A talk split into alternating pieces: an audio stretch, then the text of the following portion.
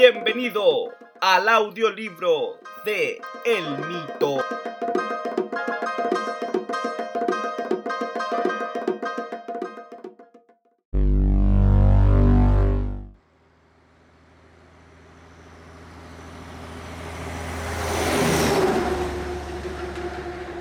Capítulo 8 El heredero.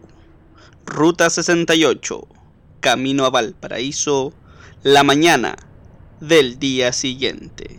Al observar la salida del túnel Loprado en dirección a la costa y ver cómo quedaba la ciudad de Santiago atrás, sentí cómo todo seguía pasando tan aprisa.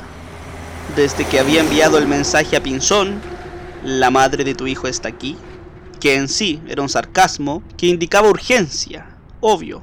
Pinzón era papá y tenía una pequeña de cuatro años de edad, pero su madre jamás pondría un pie en la universidad por su condición social y el trato que tenía con los padres de ella, que le permitirían a Martín ver a su hija, pero con la condición de que no tuviera contacto con la madre. Esa era otra historia, privada de Martín, que nunca había entendido, pero había servido una vez más para sacarlos del aula, poder exponerles la situación, haber sacado un par de conclusiones y ponernos en marcha. La participación de Ada, que había sido un descuido, ahora era una gran ayuda. Apremiada por la situación, se nos había obligado a hacer la parte del viaje. Pero mientras nos oponíamos, ella había conseguido rápidamente, con la ayuda de sus encantos, el auto en el cual estábamos encaminándonos al puerto de Valparaíso, haciéndonos difícil negarle la participación. Me sentía por lo menos acompañado, sensación que hace rato no sentía, y sabía que podía contar con ellos. Entendía que no podía enfrentar la situación yo solo. Desde que descubrí qué es lo que me enfrentaba, que era nada menos que un plan organizado, aún no sé por quién, pero estaban dispuestos a usar herramientas y recursos con los que yo no contaba. Repasemos una vez más la situación, dijo Rivas, que era el que estaba con su computador portátil planeando lo que haríamos cuando llegáramos a nuestro destino. Después de que los hombres fueran a la casa, huiste de la casa de tu abuelo y después esperaste en el comedor del hogar y después, desde lo que pasó en la notaría, cuéntame de nuevo, señaló Rivas. Claro, el hogar. Fue el último lugar tranquilo que había estado. El hogar de ancianos, ubicado en la calle General Velázquez de la comuna de Estación Central, era uno de los que acogía más gente en situación de calle en Santiago. Rivas, Pinzón y yo pasábamos algunas de nuestras noches allí, ayudando en el servicio por lo cerca que estaba de la universidad y lo práctico que eran muchas noches de estudio. Allí encontré el confort que necesitaba cuando aún no sabía que todo se complicaría en unas horas más. Bueno, luego de eso, cuando ya fue hora, continué. La mañana siguiente, o sea, ayer, llegué a la notaría. Pensaba allí poder encontrarme con mi padre para poder contarle la situación de la casa del viejo ya que por ser precavido no lo llamé ni a él ni a nadie. No sabía qué hacer, pero esperaba que en ese lugar neutral yo podría hablarle y quizá encontrar en la lectura del testamento del viejo alguna otra señal que indicase lo que estaba sucediendo, pero no lo vi. Mi padre no llegó a la hora que estábamos citados y casi 10 minutos después recibí un mensaje en el móvil de parte de él que decía que estaba tan seguro que el viejo no había dejado nada para él, que ni siquiera se molestaría en asistir a la ceremonia. Luego de haberlo procesado, se lo enseñé al abogado, que era el más preocupado por su ausencia. Acto seguido, pidió al notario que se registrara en el oficio su ausencia voluntaria y me condujo a una silla destinada para mí.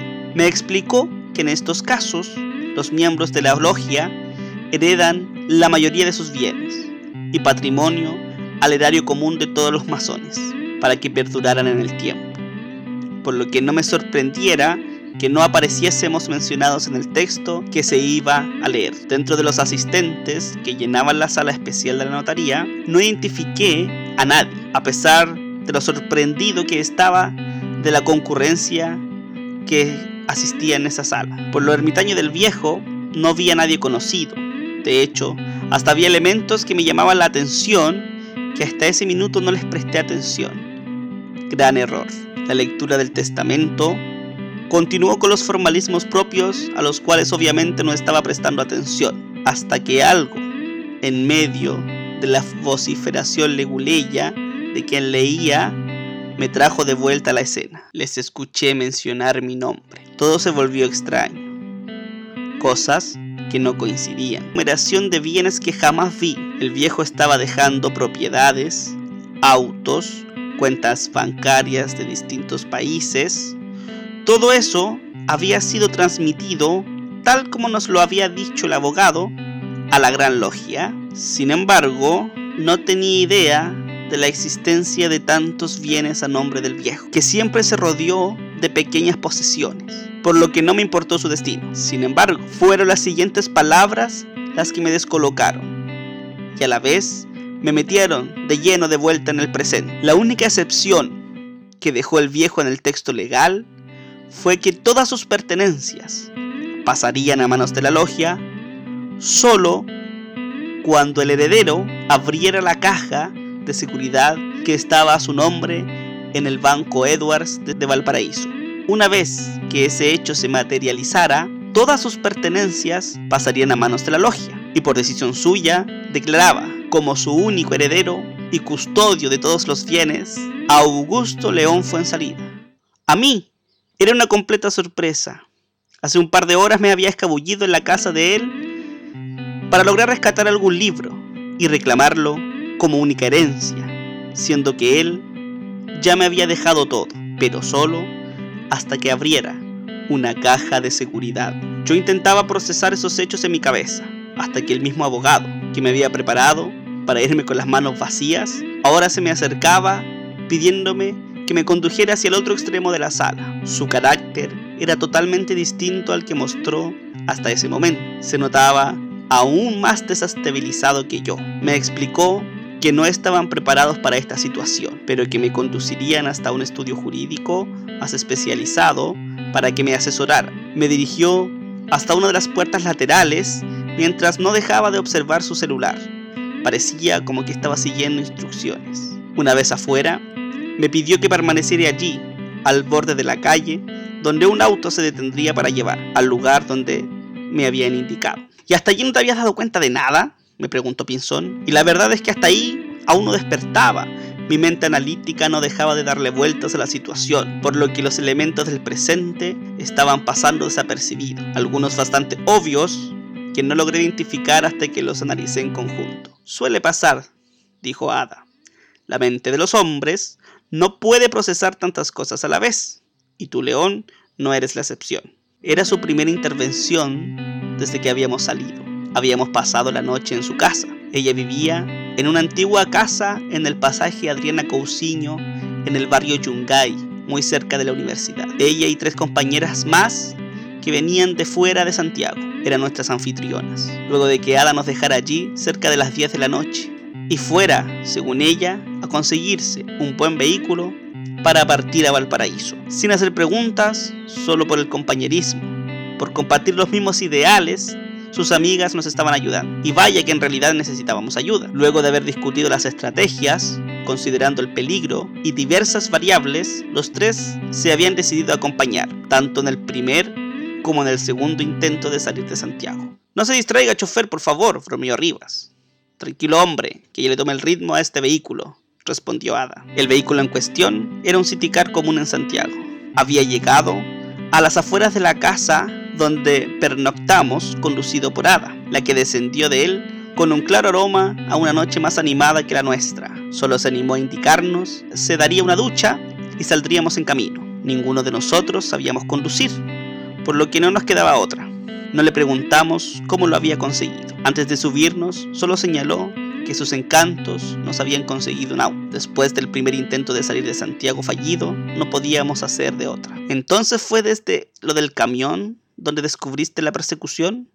Volvió a preguntar Pinzón, lleno de ganas de que siguiera armando la historia. Segundos antes, le dije, solo unos segundos antes. Mientras esperaba el auto que me recogiera en un pasaje lateral, cuando aún estaba la notaría, cerrado al tránsito de vehículos, donde solo había cafés y bares con sus mesas en la calzada para atender a sus comensales, los que a esa hora obviamente no se encontraban. Por ello, lo primero que me llamó la atención fue que el abogado me hizo esperar un auto en un lugar donde no pasaba nada. En el momento que terminaba de producir aquel pensamiento, un hombre, con la cabeza cubierta por una boina, tipo yoki, me abordó poniendo su hombro en contra de mi pecho, sacándome de la orilla de la calle y golpeándome en seco contra el concreto de la pared de la notaría, pensando que me habrá robado mientras caía y el sujeto huía. No logré pararme enseguida.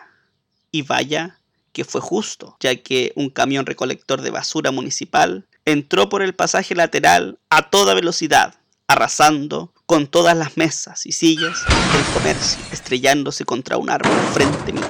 Literalmente aquel sujeto me sacó de entre medio del trayecto del camión, el cual me habría impactado de seguro. Pensando del accidente que me salvé, me puse de pie y obviamente pensé en ayudar, ver si estaba bien el conductor del camión.